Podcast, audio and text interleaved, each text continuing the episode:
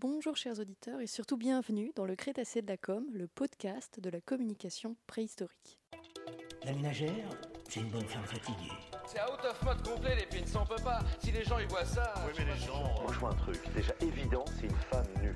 Le Crétacé de la com. Tu pousses le bouchon un peu trop loin, Maurice.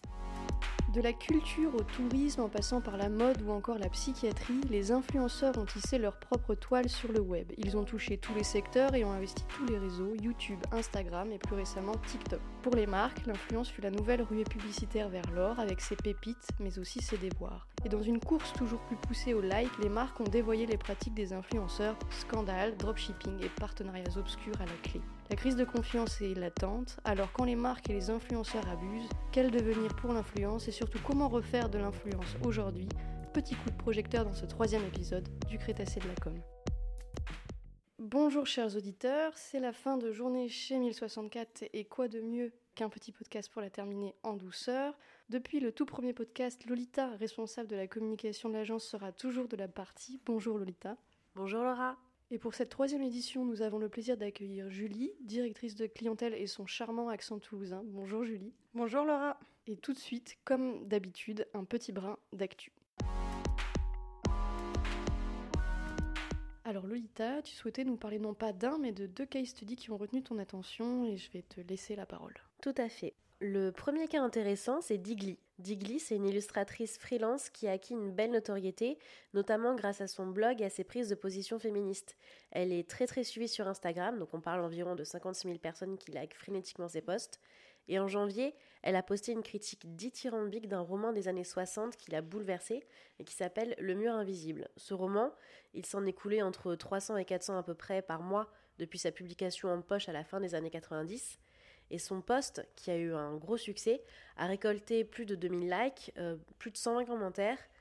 Mais ça, c'est que la partie émergée de l'iceberg. La partie immergée, en revanche, c'est qu'il a suffi d'un seul post, donc de celui-là, pour qu'en une semaine, elles reçoivent plus de 1000 messages d'abonnés ayant elles aussi acheté le roman suite à sa publication.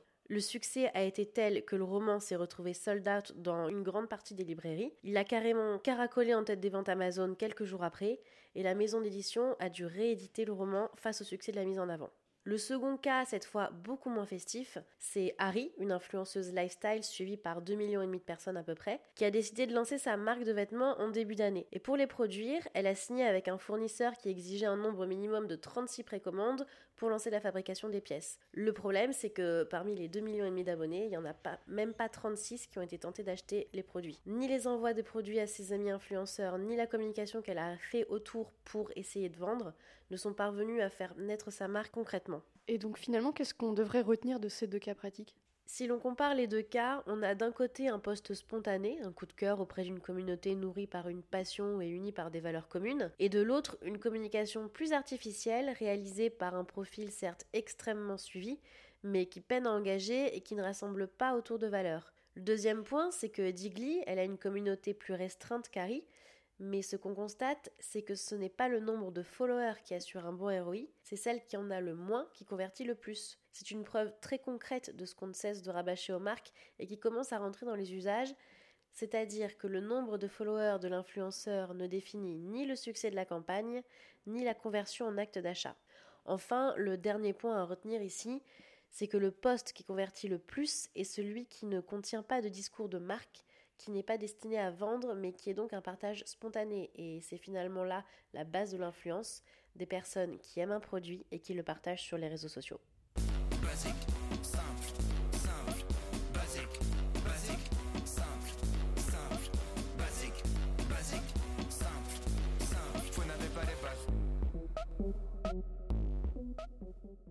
Ce que tes exemples montrent bien aussi, Lolita, c'est que j'ai l'impression que la machine autour de l'influence est un petit peu enrayée. Alors qu'au départ, somme toute, elle était plutôt bien huilée, parce que on avait les influenceurs d'un côté qui étaient des anciens blogueurs, ils ont apporté avec eux un langage nouveau, un ton frais, où l'humour, l'insolence, euh, l'irrespect même étaient omniprésents, mais ça plaisait. Ça plaisait parce qu'on était à un moment où les leaders d'opinion traditionnels et les masses médias n'arrivaient plus du tout à se faire entendre. Alors, assez naturellement, les marques qui étaient en quête de nouveaux relais les ont approchés, mais déjà avec un verre dans le fruit, un lot de mauvaises pratiques. Alors les exemples, on les, On les connaît, hein, manque de transparence, des partenariats obscurs, une communauté énorme, des achats de followers douteux. Et peut-être plus dommageable encore, c'est que les marques ont essayé de brider la personnalité d'un influenceur pour qu'il puisse coller à leurs valeurs et à leur discours publicitaire. Et euh, je lisais récemment que 45% des marques voulaient un contrôle total du poste d'un Instagrammeur. Donc c'est peut-être ça ce qui a mené à une crise de confiance influenceur-consommateur, c'est que ce que les influenceurs ont essayé de, de gagner en abonnés, en audience, en sponsorisation, ils l'ont perdu d'un autre côté en crédibilité et en proximité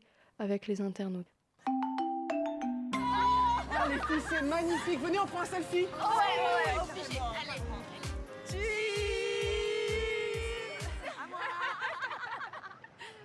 Alice, tu fais encore un placement de produit là? Non. Oui, non, enfin, Non, mais J'aurais non, été sûre. non. C'est annulé. Hein. c'est pas si bien payé, hein. T'avais dit que tu pouvais pas lui faire confiance. J'ai un code promo si vous voulez.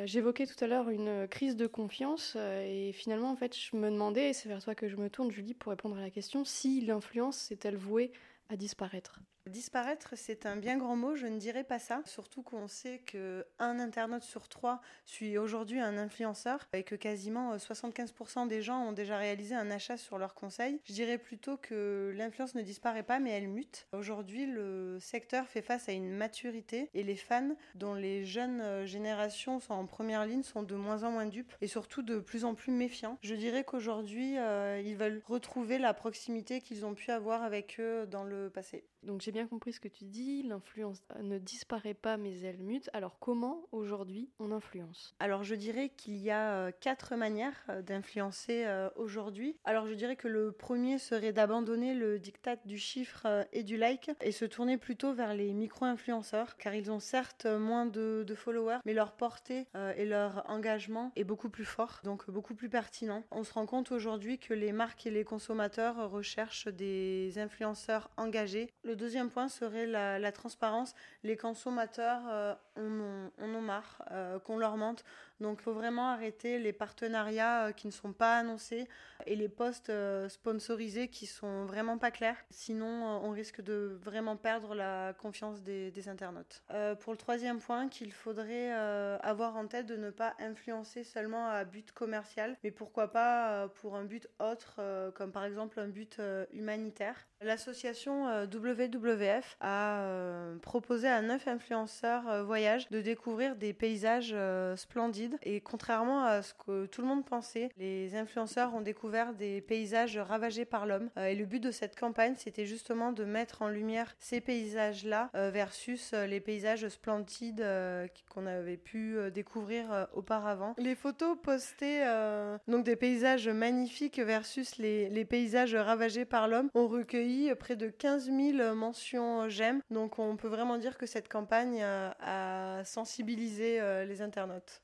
Et Julie, si tu avais peut-être euh, trois, quatre conseils à nous donner pour mettre en place une bonne strate d'influence, qu'est-ce que qu'est-ce que tu pourrais nous dire? Alors j'aurais euh, trois conseils à, donner. Le premier est bien évidemment de cibler les influenceurs. C'est la base. Il faut respecter les, lois de la proximité et de l'authenticité pour être vraiment en raccord avec l'univers de l'influenceur et partager les, mêmes valeurs pour qu'il devienne le, le prescripteur de la marque. Euh, ensuite, le, deuxième, je dirais que ça serait de choisir le, bon timing. Pourquoi pas se greffer un marronnier pour être plus pertinent et correspondre euh, aux besoins des, internautes. Et le dernier, je dirais qu'il est essentiel de, définir le bon message pour la bonne cible. Euh, Lors d'une campagne, on ne peut euh, malheureusement pas toucher tout le monde. Il est donc essentiel de savoir qui on veut atteindre, dans quel but, pour ensuite euh, définir le, le bon message. Chers auditeurs, c'est sur les paroles d'évangile de Julie et euh, à l'accent toulousain que nous vous laissons. Euh, je te remercie Julie et je te remercie Lolita. Et si d'aventure, chers auditeurs, le podcast vous a plu, retrouvez-nous sur notre site et abonnez-vous. À très bientôt.